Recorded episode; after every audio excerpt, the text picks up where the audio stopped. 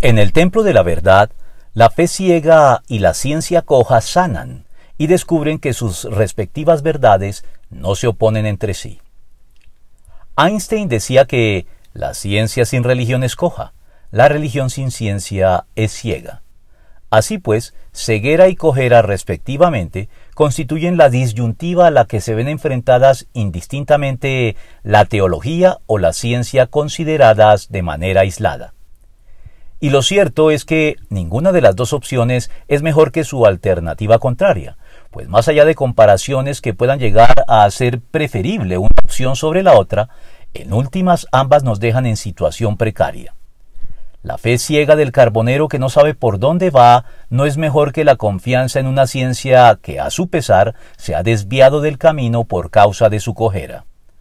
La invitación evangélica sigue pues vigente para que tanto la ciencia como la teología no sigan enfrascadas en enfrentamientos y descalificaciones mutuas por las que cada una de ellas se atribuye la posesión final de la verdad en oposición a su contraparte, pues como resultado de ello se inhabilitan a sí mismas para alcanzar con humildad la verdad total y no compartimentada de Dios en la persona de Cristo.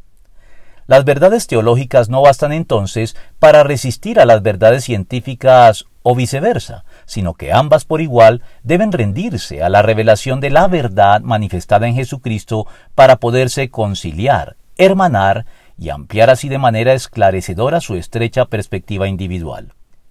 Ciencia y teología deben dejar atrás las prevenciones que cada una manifiesta hacia la otra y deponer las hostilidades para ser sanadas y reconciliadas por Cristo como se lee en el Evangelio.